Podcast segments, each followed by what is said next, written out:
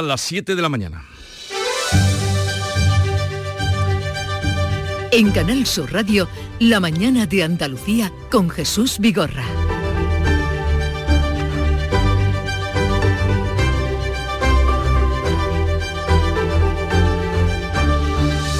Buenos días queridos oyentes, es lunes 22 de enero y ha habido una operación antiyihadista en el pueblo sevillano de Montellano, pueblo tranquilo.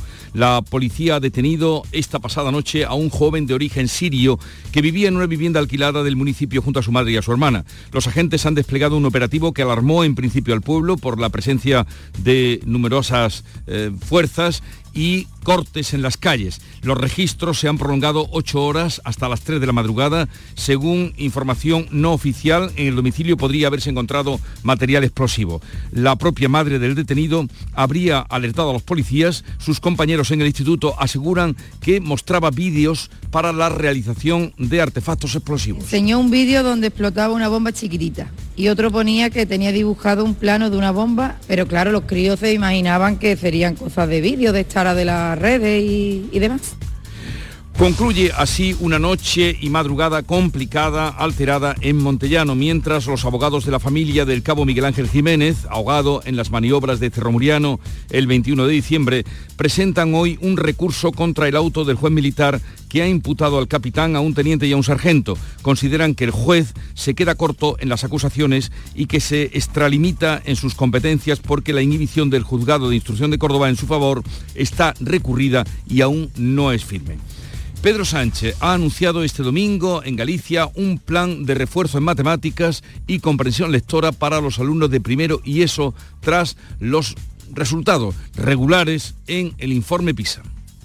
En los próximos presupuestos generales del Estado, el Gobierno de España va a hacer un plan de refuerzo en matemáticas y en comprensión lectora para todos los jóvenes que están estudiando hoy en nuestro país.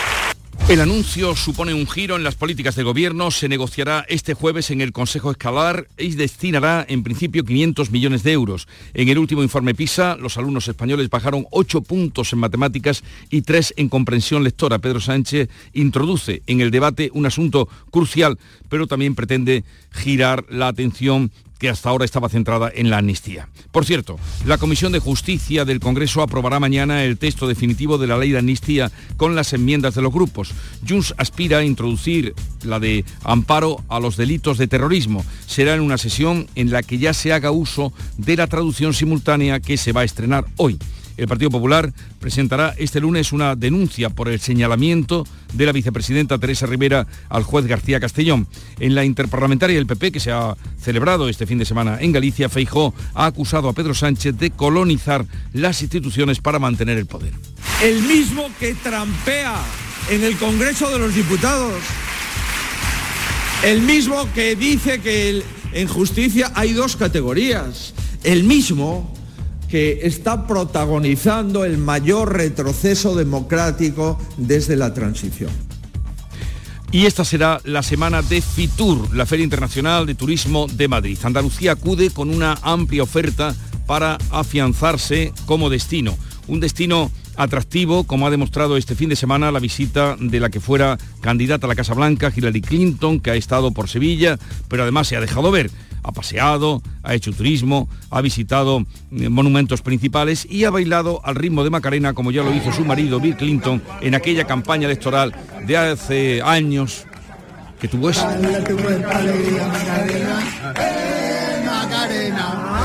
Suena así, de aquella manera, son las horas propias de la sobremesa. Entre Andalucía Crash y la visita de Hillary Clinton, Andalucía sigue en el candelero. Vamos ahora a recordarles que vuelve el anticiclón.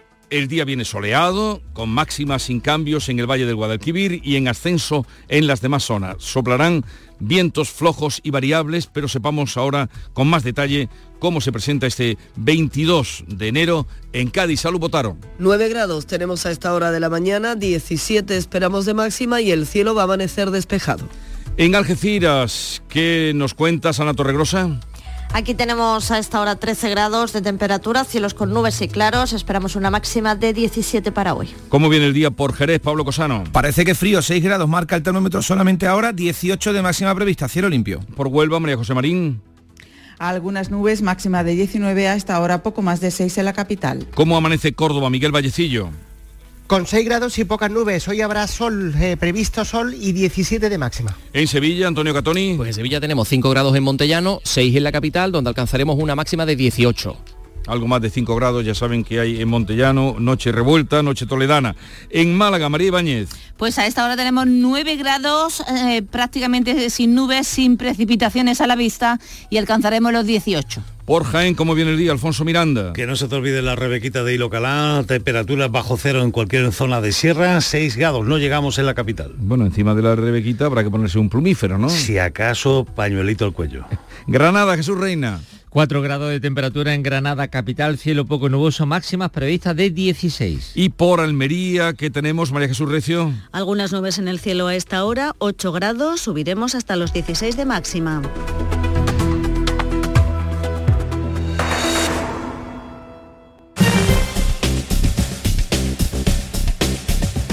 Conectamos ahora con la DGT para saber cómo está el tráfico, cómo están las carreteras. Desde allí nos informa Alejandro Martín. Buenos días. Muy buenos días. ¿Qué tal arranca esta jornada de lunes? Y en estos momentos estamos pendientes de un alcance que está complicando en la provincia de Sevilla, la AP4, en el entorno de Lebrija, en dirección Cádiz. Provoca el corte del carril izquierdo y está generando hasta medio kilómetro de tráfico lento hacia la capital gaditana. Eso sí, en el resto de carreteras se circula con total normalidad. No van a encontrar más dificultades ni en la red viaria principal ni tampoco en la secundaria.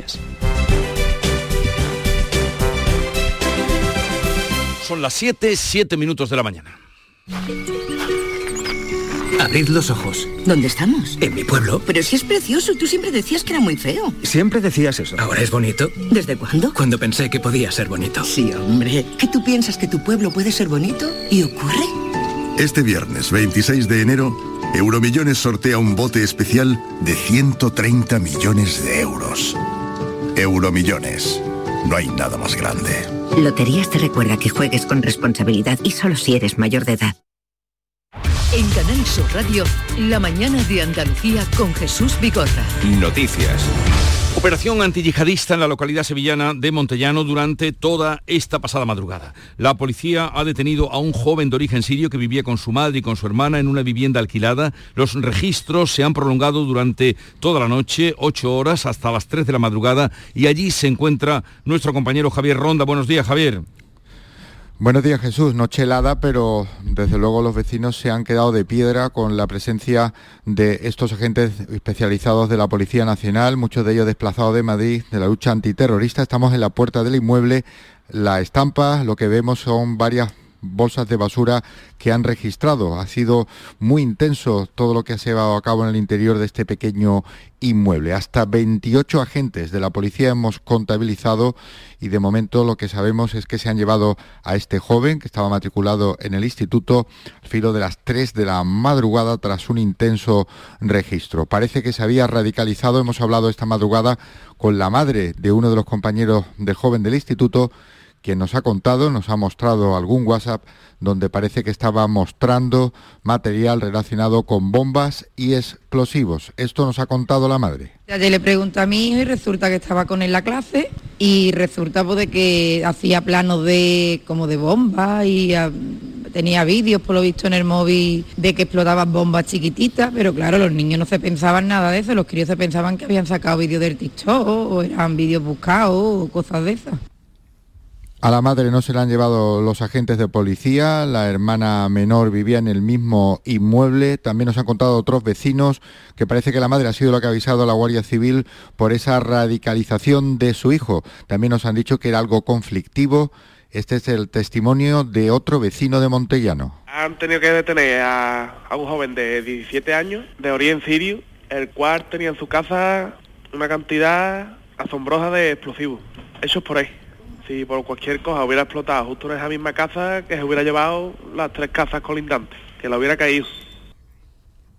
Esa es la preocupación de los vecinos. De momento no sabemos lo que se han llevado. Sí hemos visto varias maletas, también algunas bolsas, lo típico de estos registros. También sabemos que al filo de las 8 entraron algunos perros de la unidad canina de la Policía Nacional especializados en la detección de explosivos y de material de artefactos y de bombas. No sabemos cuál ha sido el resultado, eso es lo que desconocemos a esta hora ya de la madrugada. Sigue siendo de noche aquí en Montellano, poco a poco va despertando el pueblo. Ahora la noticia estará en el instituto porque algunos padres tenían cierta eh, resquemor o algún tipo de problema para llevar a sus hijos al instituto. Nos decía, aunque el ayuntamiento y el alcalde han pedido la normalidad mm. para que volvieran todas las clases aquí y todo el mundo parece que en principio iba a mandar a sus hijos al instituto, aunque algunos, los menos, decían que no. Esta es la situación, Jesús, a esta hora aquí en Montellano, donde se ha vivido una imagen y una situación inédita. Aquí actúa la Guardia Civil por demarcación o la Policía Local, pero jamás ha habido un dispositivo tan grande de la Policía Nacional. De hecho, en el lugar donde me encuentro. No se podía entrar ni salir, es el centro, el casco urbano de Montellano, es una calle con cuesta, se había perimetrado por la unidad de intervención de la policía todos los accesos, los vecinos que salían no podían entrar y los que estaban si salían no podían regresar de sus casas. Hasta siete horas y media hemos contabilizado que ha continuado todo este registro, cerrado todo el perímetro de Montellano en esta operación antiyihadista que se ha llevado a cabo en coordinación con el Juzgado Central de Guardia de la Audiencia Nacional. Se llevaban al filo de las dos, dos y pico de la madrugada a este joven en un coche camuflado de la Policía Nacional bajo una chaqueta, así entraba en la parte trasera del vehículo, probablemente va camino de la capital de España,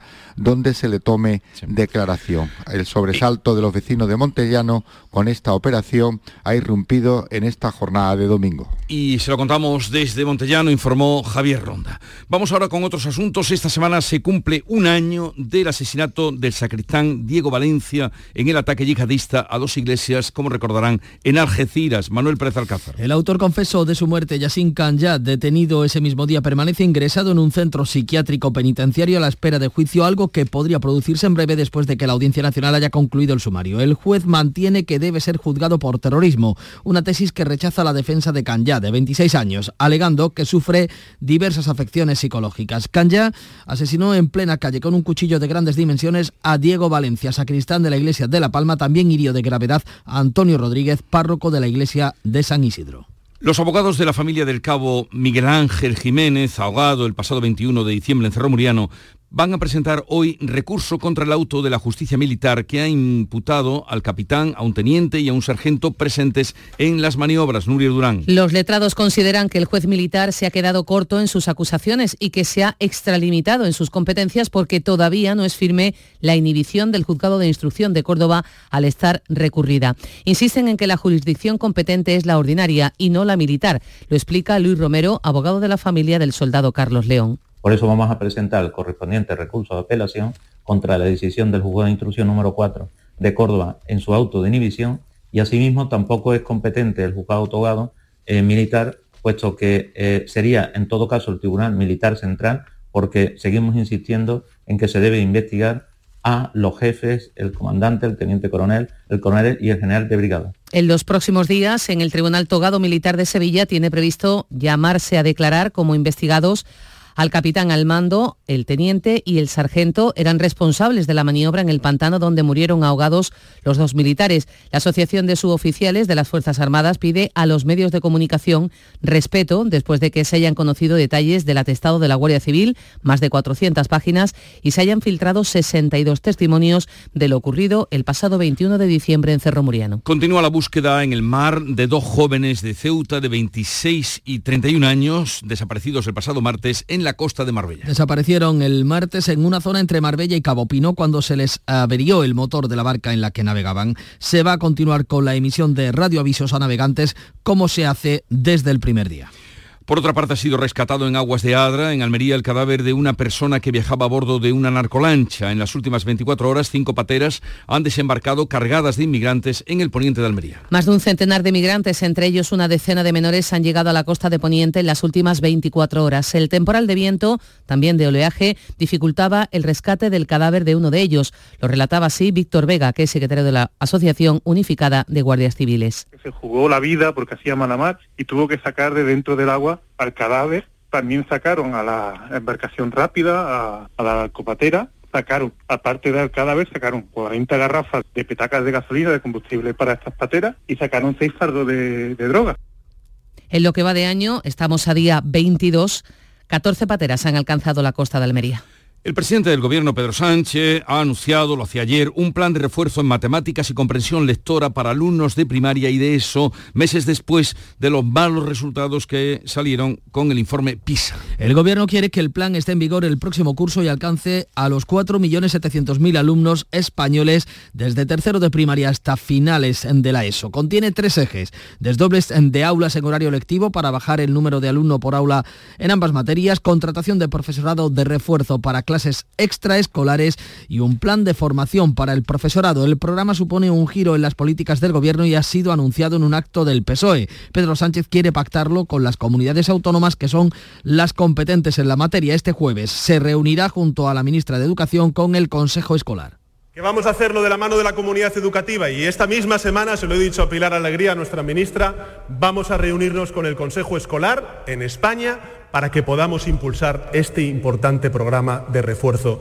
para nuestros chavales. En el último informe PISA, los alumnos españoles bajaron 8 puntos en matemáticas y 3 en comprensión lectora. En mayor medida bajaron el resto de países de la Unión Europea. De hecho, esta semana Finlandia ha anunciado que aumentará las horas lectivas de matemáticas y de lectura. El coste estimado de este plan es de 500 millones de euros repartidos durante toda la legislatura. El Gobierno quiere incluir la primera partida en el presupuesto del próximo año, un presupuesto que aún negocia con sus socios. Pedro Sánchez ha hecho el anuncio en un acto del PSOE, introduce un asunto crucial con el que quiere también girar el debate político que hasta ahora se ha centrado en la amnistía. Andalucía ya cuenta con un plan que incluye media hora diaria de lectura obligatoria en primaria y en secundaria desde que comenzara este curso.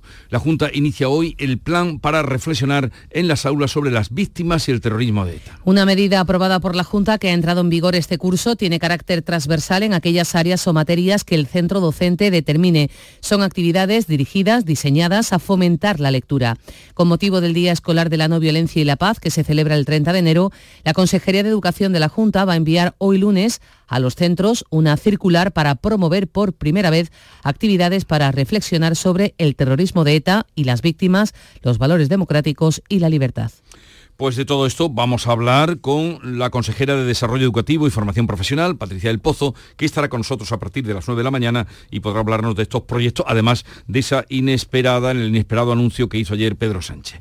Concentración hoy de la Asociación de Padres y Madres del Instituto San Blas en Arcena por el mal estado del centro. Las filtraciones de la cubierta han provocado en los últimos días desprendimientos y el desalojo de algunas aulas. Eh, el AMPA pregunta dónde se va a ubicar al alumnado. Hoy los alumnos acudirán al centro con casco y hay una concentración de toda la comunidad educativa y de vecinos eh, a la hora del recreo. Lucía es el miembro del AMPA del IES San Blas de Aracena. Los alumnos harán una protesta, acudirán al centro con casco. Entendemos que es una reparación de gran envergadura, pero muy necesaria. Bueno, desde la dirección del centro también se han pedido aulas prefabricadas para reubicar a estos alumnos. En la actualidad parece que no se disponen y bueno, lo que queremos es que las obras comiencen pronto los líderes de, los grandes partidos se han volcado este fin de semana en Galicia, a un mes de que se celebren las elecciones autonómicas, las primeras tras las generales del pasado 23 de julio. Pedro Sánchez ha clausurado en A Coruña la convención del PSOE. Allí ha pedido al PP que se distancie de Vox para buscar acuerdos como el que ha permitido la reforma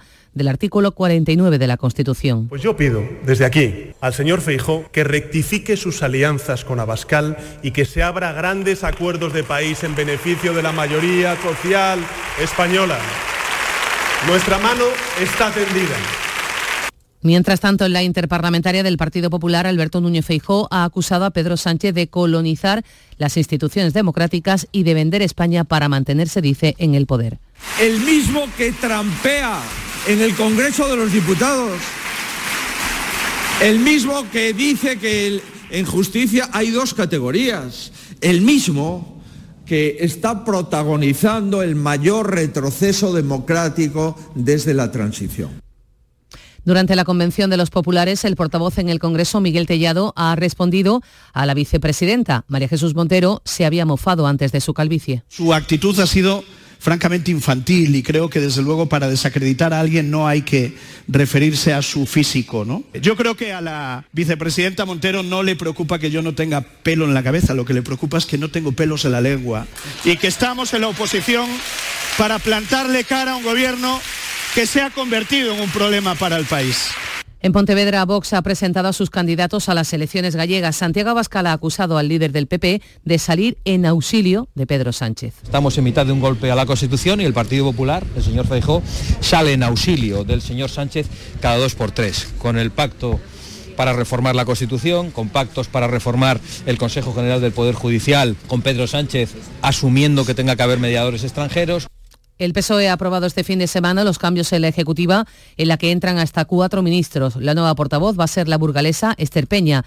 El PP exige a Pedro Sánchez que convoque ya la conferencia de presidentes. Más de 80 alcaldes se reúnen este lunes para reclamar que se cumplan los compromisos y la financiación. La Comisión de Justicia del Congreso debatirá y votará mañana el texto definitivo con las enmiendas incorporadas a la ley de amnistía. El Partido Popular presentará este lunes una denuncia contra la vicepresidenta Teresa Rivera. Los populares denuncian el señalamiento de Rivera al juez García Castellón al que acusó de actuar en momentos políticos sensibles y siempre en la misma dirección. En la Comisión de Justicia del Congreso Junts quiere introducir mañana su enmienda que da cobertura al delito de terrorismo por el que se investiga a Tsunami y a Puigdemont la portavoz de esta formación, ha defendido una amnistía integral donde entren todos y ha afirmado que el Gobierno central no puede obviar que miembros de la cúpula del Poder Judicial son los máximos responsables, dice, de la situación política derivada del procés. Y terminamos dando cuenta de que Ron DeSantis se retira de las primarias del Partido Republicano y despeja así el camino a la Casa Blanca para su contrincante Donald Trump. Los sondeos daban un escaso 6% a Ron DeSantis en la segunda cita electoral de mañana martes en New Hampshire. La mañana de Andalucía con Jesús Vigorra. Úbeda, cuna del renacimiento andaluz y patrimonio de la humanidad. Hoteles con encanto en lugares increíbles. Adéntrate en el renacimiento del sur de España, donde disfrutar de un turismo con unos servicios al visitante de excelencia. Sumérgete en su historia. Úbeda. Ven, te sorprenderá.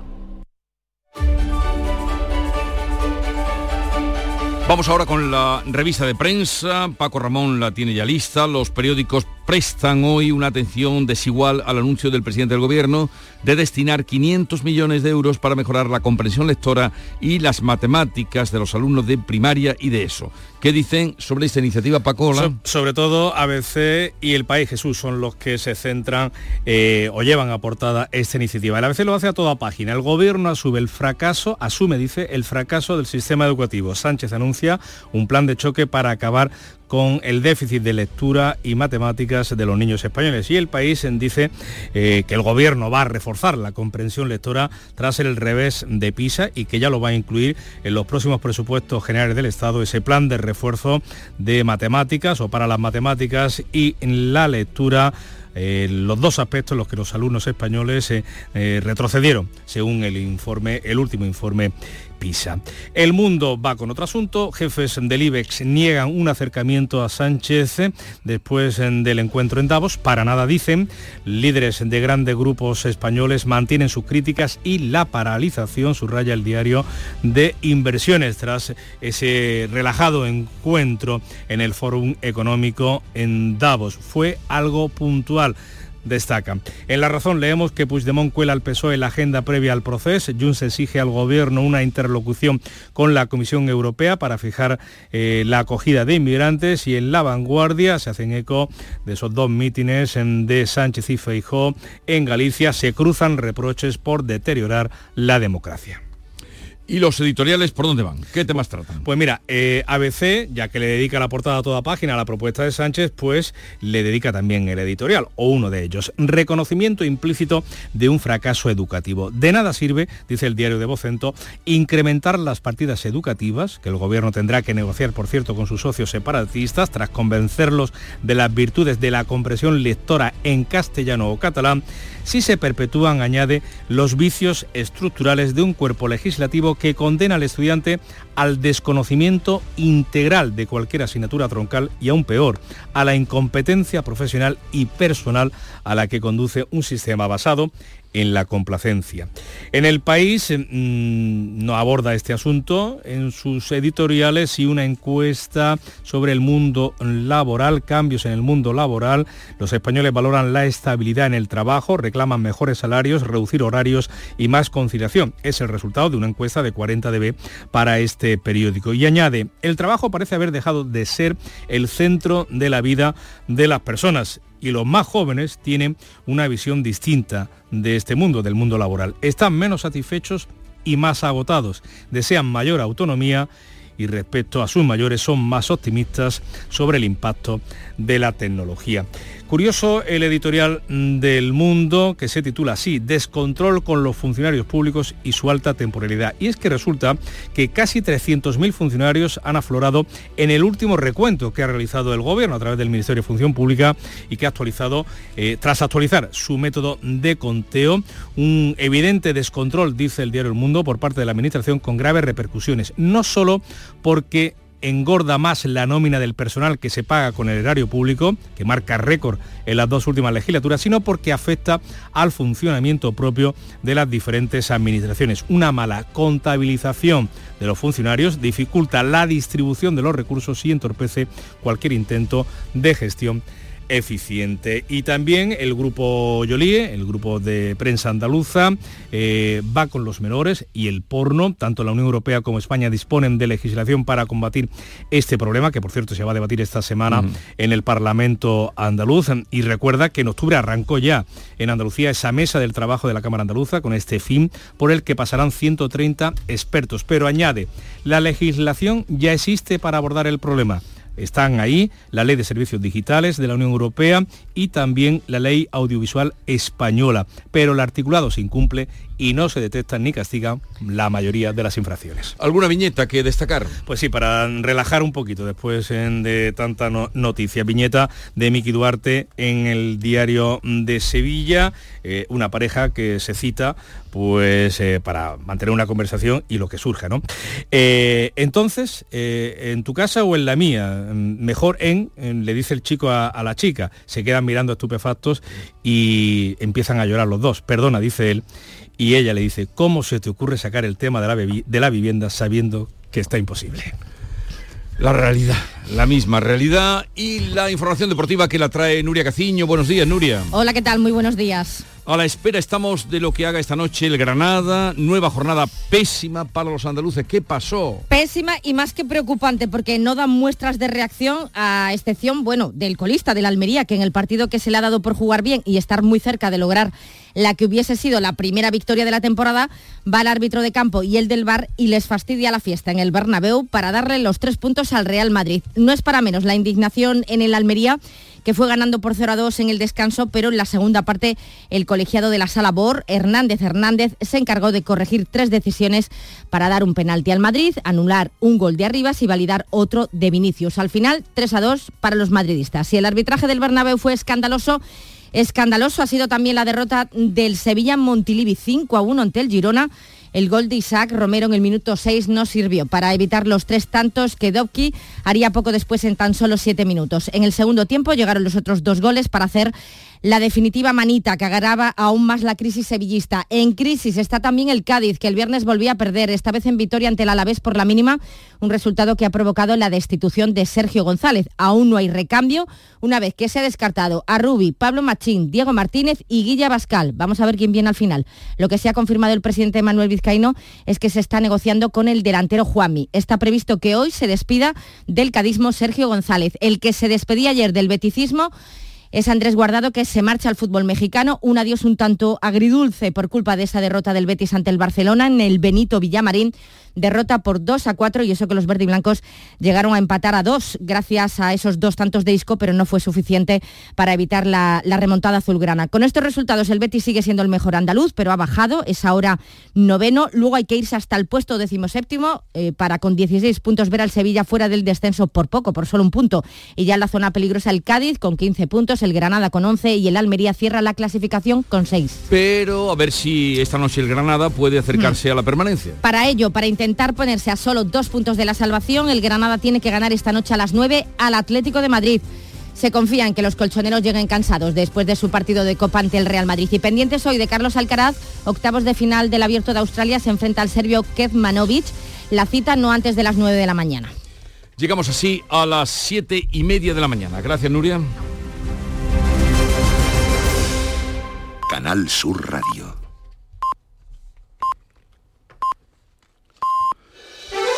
En Canal Sur Radio, La mañana de Andalucía con Jesús Vigorra.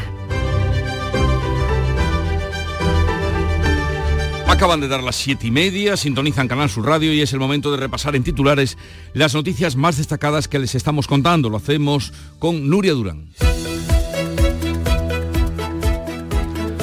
Detenido un individuo en la localidad sevillana de Montellano en una operación antiyihadista. Se trata de un joven de 17 años de origen sirio, vive con su madre. Ella, según los vecinos, habría alertado a la Guardia Civil de las intenciones de su hijo de cometer un atentado. Ha llegado a enseñar planos de bombas a sus compañeros de clase. Coordinados por la Audiencia Nacional, los agentes llegados de Madrid han registrado durante ocho horas la vivienda. Se han llevado varias cajas con objetos y papeles. A esta hora ya ha vuelto la tranquilidad a este pueblo sevillano. Los abogados de la familia de del cabo ahogado en Cerro Muriano recurrirán hoy el auto de la justicia militar. Plantean que el juez militar se ha extralimitado en sus competencias y se ha quedado corto en sus acusaciones. La familia del otro militar fallecido considera que no deberían haberse efectuado esas imputaciones, ya que aún no es firme la inhibición de la justicia ordinaria. El presidente del gobierno, Pedro Sánchez, anuncia 500 millones para mejorar la compensación, la comprensión lectora y la formación también en matemáticas en primaria y en la ESO. Tras el fracaso del último informe PISA, el presidente del Gobierno avanza en un mitin del PSOE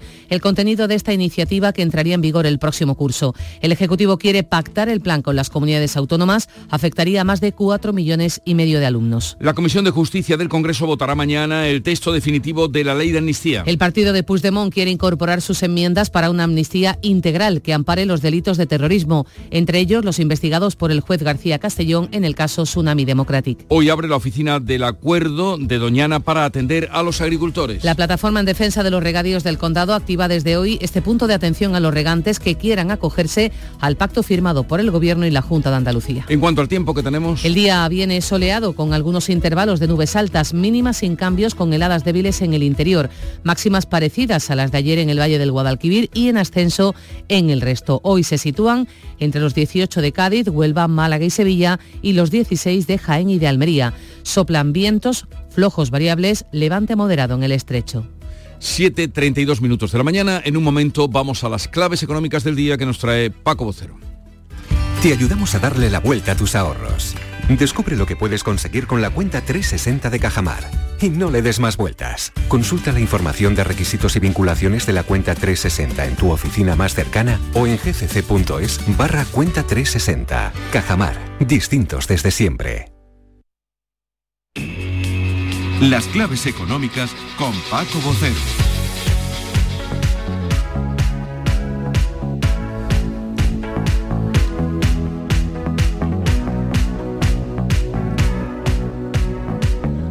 Paco Vocero, buenos días. Buenos días, ¿qué tal Jesús? ¿Qué tal? Bien, bien. A ver. ganas de que llegara el lunes. A ver, ¿qué nos cuentas?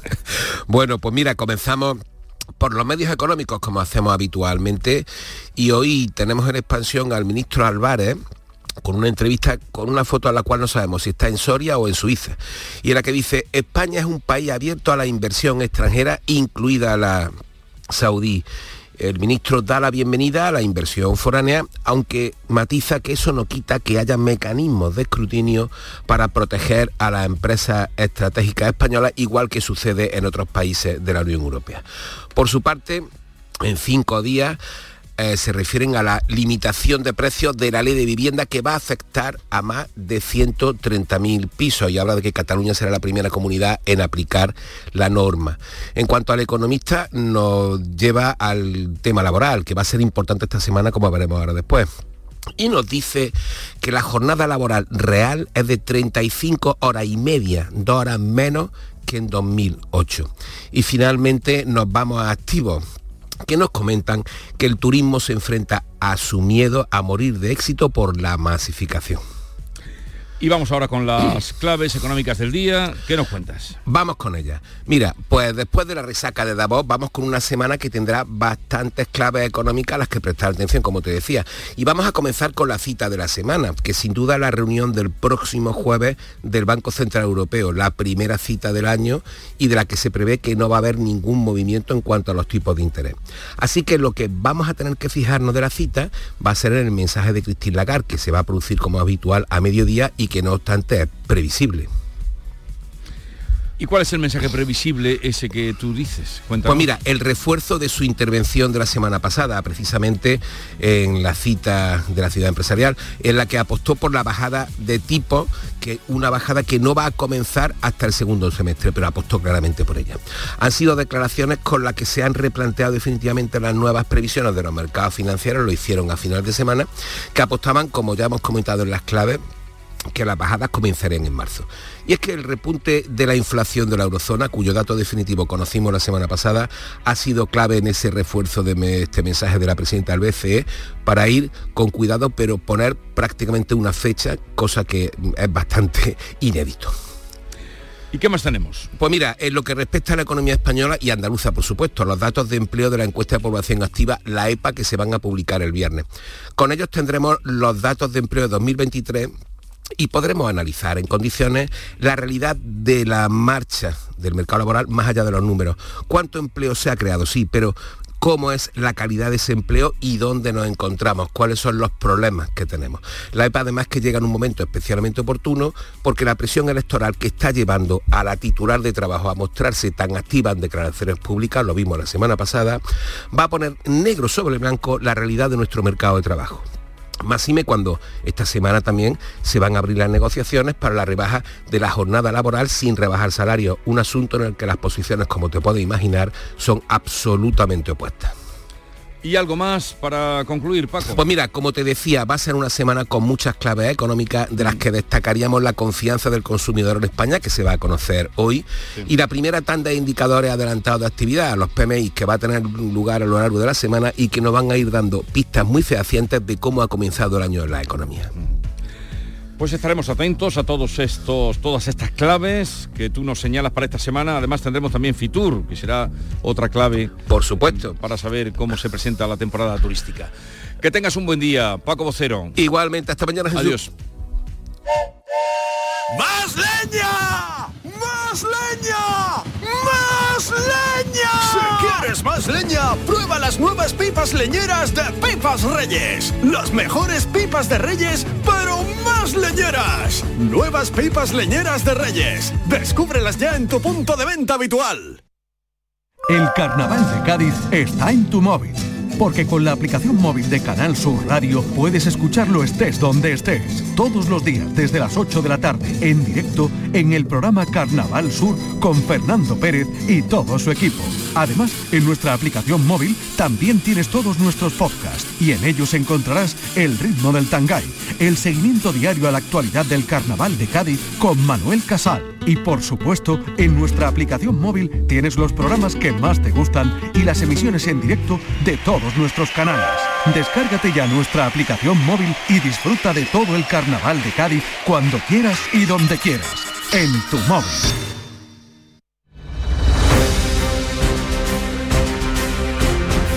Vamos ahora con otras noticias de Andalucía. Los bomberos han extinguido el incendio ocurrido en una vivienda de Zalamea a La Real, en Huelva. Hasta cuatro camiones del consorcio provincial han llegado a acudir esta madrugada tras la alerta de los vecinos. María José Marín.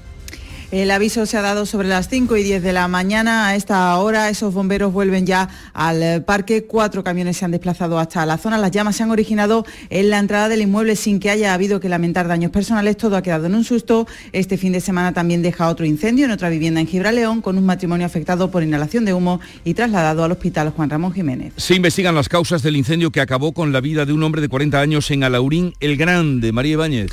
Sí, ese incendio se produjo la madrugada de ayer en una casa de tres plantas en la calle Nueva de Alaurín el Grande. Cuando los bomberos llegaron alertados por los vecinos que llamaron al 112, encontraron, apagaron el fuego y encontraron en el interior de la vivienda afectada el cuerpo sin vida de un varón de 40 años. Los bomberos indicaron que las llamas quemaron la habitación donde se, donde se encontraba esta persona fallecida y que la totalidad del resto de la vivienda se vio afectada tan solo por el humo.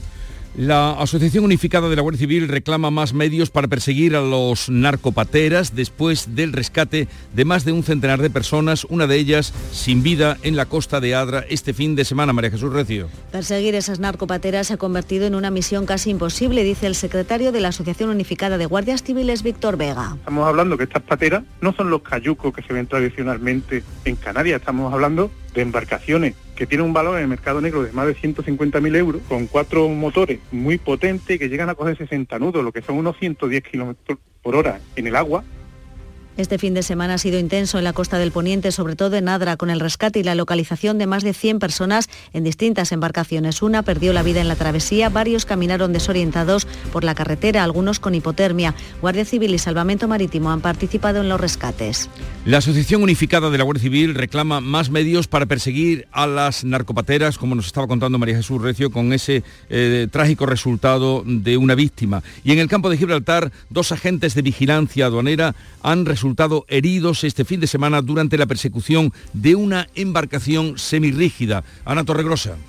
Lo ha denunciado la Asociación de Funcionarios de Vigilancia Aduanera del campo de Gibraltar. Han explicado que los dos eh, agentes iban a bordo del patrullero Águila 2, eh, destinado en Algeciras, cuando durante una persecución en la madrugada del sábado a una embarcación semirrígida resultaron heridos a consecuencia de un accidente y tuvieron que ser derivados al hospital, donde tras ser atendidos recibieron el alta. Ya se encuentran en sus domicilios recuperándose. Dos detenidos por violencia machista en Chiclana y en Cádiz en las últimas horas. Cuéntanos, Salud Botaro. En Cádiz, la policía local ha detenido a un hombre de 54 años por un delito de violencia de género el detenido negó la agresión. La víctima, una mujer de 60 años, reconoció que el agresor le había insultado y agredido y que no era la primera vez, pero que temía denunciar por miedo a represalias. En Chiclana, un hombre también ha sido condenado por el quebrantamiento de su pena en dos ocasiones. Se enfrentó a los agentes y los arrastró con su coche provocándoles heridas leves. En la localidad granadina de Lújar se declarará hoy zona de emergencia la parte afectada por un deslizamiento de tierra y rocas ocurrida la pasada eh, deslizamiento ocurrido el pasado viernes. Hubo que desalojar varias viviendas y ahora es imprescindible contener la ladera. ¿Cómo están las cosas, Jesús Reina? El deslizamiento se atribuye a las fuertes lluvias que ocurrieron ese viernes. Varias viviendas han quedado inhabitadas y han comenzado ya los trabajos durante el fin de semana de contención de la ladera por parte de los técnicos de la Diputación Provincial. Francisco López, propietario de una de las casas afectadas. De golpe salimos los dos, el vecino y yo, y uno decía, pero Paco, ¿qué es lo que ha pasado? Digo, pero Francisco, que no sé, estas piedras, ¿de dónde han venido estas piedras? Y claro, nosotros dos nos fuimos los dos para allá mirando, y digo, pues cuando llegamos ya a la placeta de arriba, vimos la piedra que hay allí, pero pues, la, casa de tu madre, que tiene ahí un, agujero tremendo. Se ha cortado la carretera norte del pueblo la Diputación va a invertir 200.000 euros de inmediato para contener la ladera y evitar nuevos deslizamientos. En Córdoba, los vídeos de dos jóvenes que muestran cómo es vivir sin agua potable el día a día en el norte de Córdoba, cosa que lleva ya ocurriendo desde hace 10 meses, esos vídeos se han hecho virales. Han alcanzado ya medio millón de reproducciones en tan solo unos días. Cuéntanoslo, eh, Miguel Bellecillo, ¿cómo, ¿cómo ha sido? Están siendo una herramienta más de los vecinos y de la plataforma Unidos por el Agua para seguir denunciando la situación que atraviesan las comarcas cordobesas de Pedroches y Guadiato, que llegan además con este formato a público joven. Han conseguido que cualquier persona se ponga en su lugar y se puede imaginar eh, directamente cómo es el día a día sin agua potable. Viven así, recordamos, 80.000 vecinos desde hace ya casi 10 meses. Cooperativas y almazaras de Jaén empiezan a parar ya las máquinas porque están de recogida, está recogida el 90% de la aceituna y ellos también van ya recogiendo. Alfonso Miranda. Sí, porque los principales grupos productores han echado ya el pestillo y confirman que es la segunda peor campaña consecutiva de la historia que Esteban Gallego de Jaén Copa. Algunas cooperativas, como la cooperativa Nuestra Señora del Pilar, va a tener casi un 60% más de producción de aceituna que el año anterior, pero en cambio va a tener en torno al 20-25% menos de rendimiento graso. La sequía no ha permitido que el árbol haga bien su trabajo y obtenga el máximo aceite en el fruto. Así que los precios apenas si se van a mover. Llévame contigo, Manuel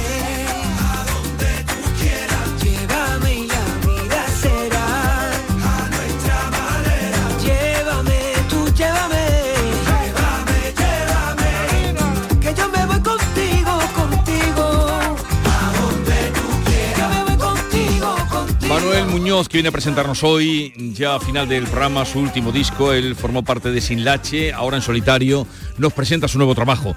Si bien antes hablaremos a partir de las 9 con la consejera de Desarrollo Educativo y Formación Profesional, Patricia El Pozo, que algo tendrá que decirnos sobre esa propuesta inesperada que hacía ayer el presidente del Gobierno, un plan contra o para fomentar la comprensión lectora y las matemáticas contra los resultados del PISA y también hablaremos con el clarinetista sevillano que fue expulsado de la banda municipal de Barcelona por no hablar catalán. Llega ahora el tiempo para la información local. Atentos. En la mañana de Andalucía de Canal Sur Radio, las noticias de Sevilla con Antonio Catoni.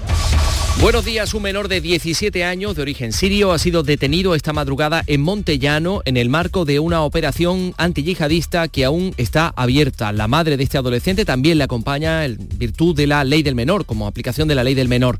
La policía ha desplegado un operativo que ha alterado la vida de este municipio de 7.000 habitantes, por lo que el alcalde de Montellano ha pedido calma a sus vecinos. Por otra parte, también en portada, este miércoles arranca en Madrid FITUR, la Feria Internacional del Turismo, a la que Sevilla Capital acude siendo el único destino de Andalucía que contará con stand propio con el lema Sevilla Pasión por ti. El mismo día, el miércoles, la familia de Marta del Castillo ha convocado una manifestación para pedir justicia en el decimoquinto aniversario del crimen de la joven sevillana. El tráfico, a esta hora tenemos 5 kilómetros de retenciones en el acceso a Sevilla por la autovía de Huelva, dos en el puente del Centenario sentido Cádiz, uno en el nudo Gota Beleche en sentido Ronda Urbana Norte, otro en el acceso por la autovía de Córdoba y perdón, de Coria y otro por la autovía de Mairena. Ha quedado ya normalizado el tráfico en la AP4 que ha sido escenario de un accidente a primera hora de esta mañana. Ya en el interior de la capital el tráfico es intenso en sentido entrada en el puente del Patrocinio, del Alamillo y de las Delicias, en la avenida de Juan Pablo II y en las avenidas de La Paz y de Andalucía, así como la de, Casa, en la de Kansas City y en la Ronda Urbana Norte en ambos sentidos. El tiempo para hoy, poco nubosos. Vamos a tener temperaturas mínimas en descenso, las máximas 18 grados en Morón, Écija, Lebrija y Sevilla, donde ahora tenemos 6 grados. Enseguida desarrollamos estos y otros asuntos. Realiza Pedro Luis Moreno. Capilar Prime, tu clínica capilar y medicina estética en Sevilla. Ahora, tu injerto capilar con la última novedad llega a Sevilla. Promoción por tan solo 2.490 euros todo incluido y además dos sesiones PRP y seguimiento anual. Los mejores equipos médicos en injerto capilar. Nuestros resultados nos avalan. No esperes más. Recupera tu pelo y confianza. Capilar Prime, tu felicidad es la nuestra. Calle Resolana 25 esquina con calle Feria. En Canal Sur Radio, las noticias de Sevilla. 7.47, acudimos en primer lugar a la localidad de Montellano, casi en el límite de la provincia de Sevilla con la de Cádiz. Ha sido escenario durante toda la madrugada de una operación antiyihadista. Los agentes han detenido a un menor de 17 años de origen sirio a las puertas del domicilio, donde además se ha realizado un registro. Se encuentra y ha estado durante toda la madrugada nuestro compañero Javier Ronda. Javier, buenos días. Buenos días, se ven restos todavía de las basuras de este domicilio donde se encontraba la madre, una hermana pequeña que ha pasado la noche junto con unos vecinos. La madre ha acompañado al detenido, el único que es su hijo, en aplicación de la ley del menor, una información que confirmamos a esta hora de la mañana aquí en Canal Sur Radio. La madre no está detenida, pero tiene que acompañar a su hijo que es menor de edad. Hasta 30 agentes de la Brigada de Información de la lucha antiterrorista, muchos de ellos desplazados de Madrid, han procedido a registrar todo lo que ha movido este joven aquí en el municipio de Montellano, instituto, también el taller de costura donde trabajaba la madre. Hemos hablado con algunos vecinos de donde vivía antes. Es una calle contigua aquí en este sitio donde nos encontramos tan solo llevaba un mes. Esto nos han dicho vecinos de este joven ahora arrestado.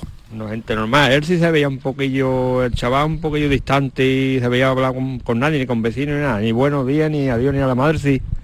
Eh, yo, muchas veces lo escuchaba pasar a la madre y, y pasaba lo mismo, pasaban hablando en, español, castellano que en su idioma, con la niña chica. Vamos, el chaval no lo he escuchado en mi vida hablar. Ni buenos días, ni adiós, ni nada.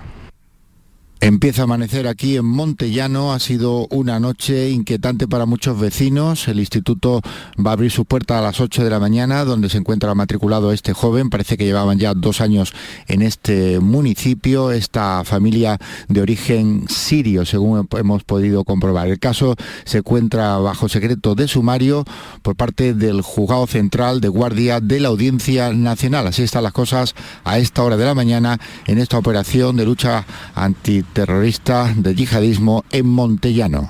Es eh, la información en directo, Javier Ronda, 5 eh, grados de temperatura, una sensación térmica de 4 grados a esta hora en Montellano. Entendemos que este asunto debe ser el tema de conversación eh, en el pueblo y, y, el alcalde ha tenido que bueno, pues emitir un comunicado para llamar a la calma, ¿no, Javier?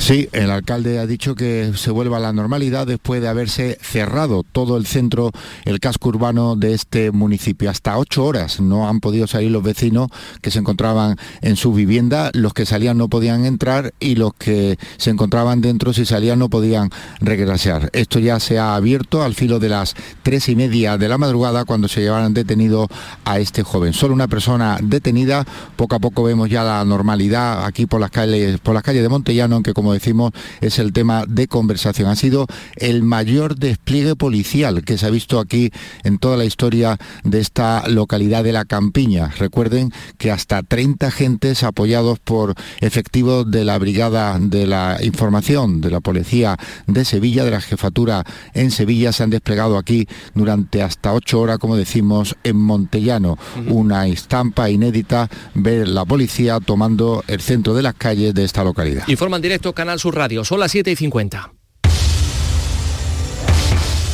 El llamador en Círculo de Pasión. Este lunes, en directo y cara al público desde el Mercantil de la calle Sierpes, con la Hermandad de la Milagrosa protagonista de la exposición de 2024. Lunes 22, 10 de la noche. El llamador en Círculo de Pasión. Entrada libre hasta completar aforo. Las noticias de Sevilla. Canal Sur Radio. Esta semana, del día 24 al 28, se celebra la Feria Internacional de Turismo de Madrid. Sevilla Capital acude siendo el único destino de Andalucía que va a contar con stand propio. Se prevé que haya más de 200 encuentros profesionales. Este año el lema es Sevilla, pasión por ti.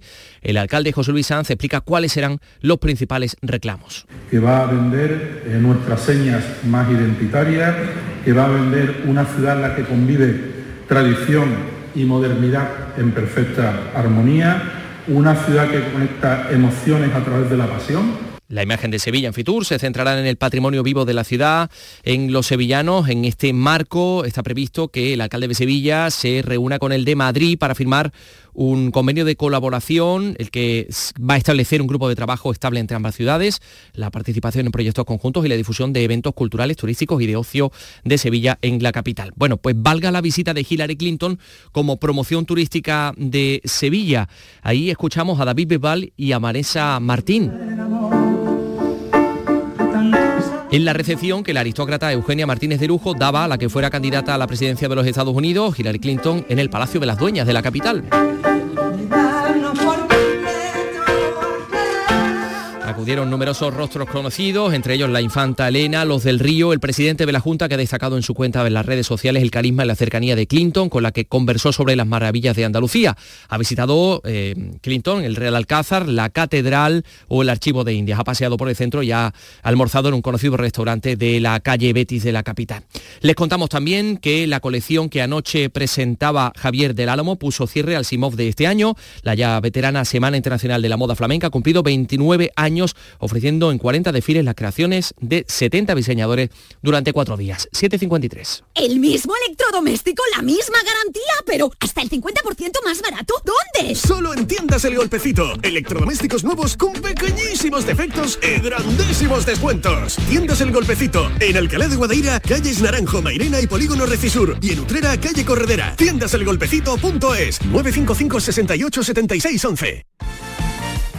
Vamos con la información deportiva. Carlos Gonzalo, buenos días. Hola, ¿qué tal? Fin de semana ciago para los equipos sevillanos de fútbol en primera división. El Real Betis Balompié caía derrotado en casa por el Fútbol Club Barcelona por 2 a 4. El equipo catalán llegó a ponerse 0 a 2 y dos goles de Isco, de nuevo el mejor del Betis, igualaron el partido, pero después el Barça hizo gala de una gran pegada y redondeó el marcador a su favor con ese 2 a 4 final. El Sevilla empezó ganando al Girona 0 a 1, gol de Isaac Romero, pero cinco minutos después ya perdía por 2 a 1 para acabar sucumbiendo por 5 a 1 frente al líder de primera. Está a un punto del descenso directo y esta semana, el jueves, tiene Copa del Rey frente al Atlético de Madrid en terreno colchonero. En fútbol femenino, Sevilla 3, Villarreal 1 y Madrid Club de Fútbol 3, Betis Féminas 1, los resultados de las nuestras. Les contamos que la familia de Marta del Castillo conmemora esta semana el decimoquinto aniversario del crimen sin perder la esperanza de encontrar los restos de la joven. Una concentración ante la audiencia de Sevilla para el próximo día 24. Se busca, por otra parte, una joven de 23 años de dos hermanas de la que la familia no tiene noticias en las últimas horas, Brígida Román Cotán. Mide 1,63, complexión gruesa, tiene el pelo largo y de color negro. Y en la audiencia de Sevilla, hoy juicio a dos camareros de una caseta de la Feria de Abril por una agresión mutua. Ambos están acusados de delitos de lesiones, consecuencias de una fuerte discusión que mantuvieron mientras trabajaban. Tenemos 6 grados en Sevilla capital.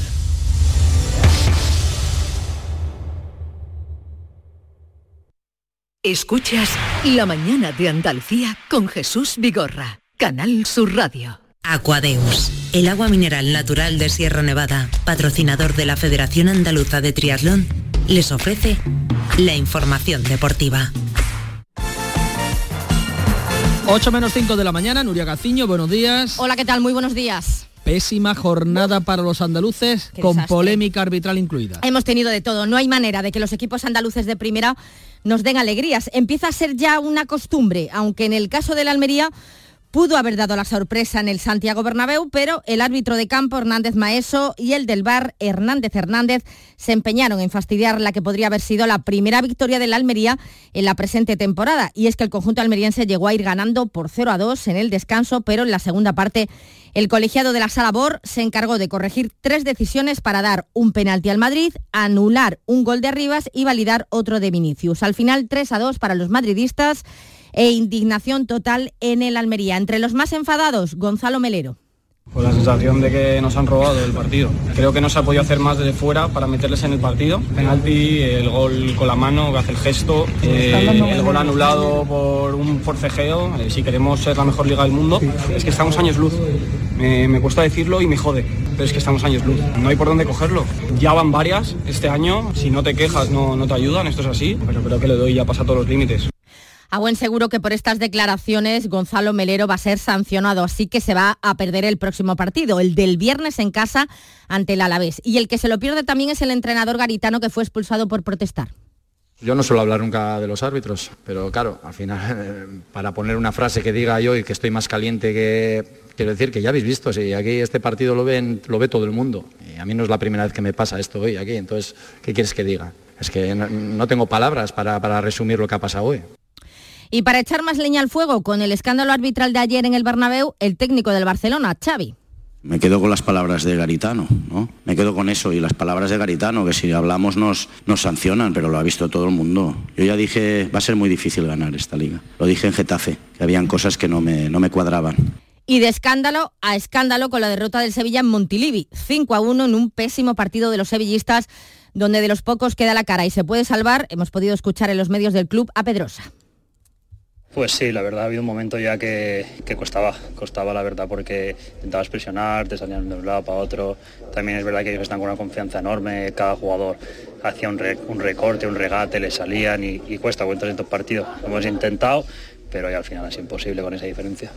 Se agrava la crisis del Sevilla como la del Cádiz, con la derrota del viernes en Vitoria ante el Alavés por la mínima, un resultado que ha provocado la destitución de Sergio González al frente del banquillo cadista. Aunque parezca mentira, aún no hay recambio una vez que se, ha descartado, eh, se han descartado varios nombres. Así lo confirmaba el presidente Manuel Vizcaíno a nuestros compañeros de Gol a Gol en Canal Sur Televisión. Guilla Bascal, ¿se le ha entrenado del Cádiz? No. Eh, ¿Pablo Machín? No. ¿Rubi? No.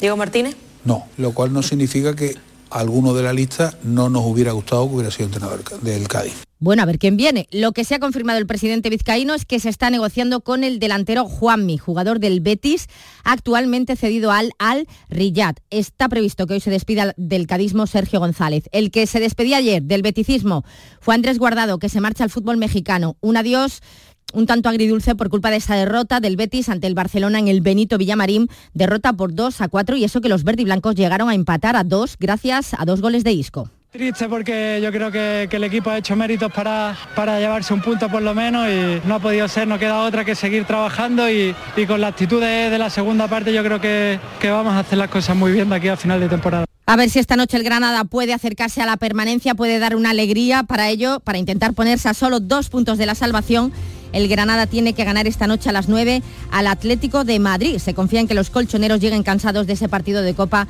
ante el Real Madrid. Y pendientes de Carlos Alcaraz, que juega hoy por la mañana, octavos de final del Abierto de Australia frente al serbio Kezmanovic.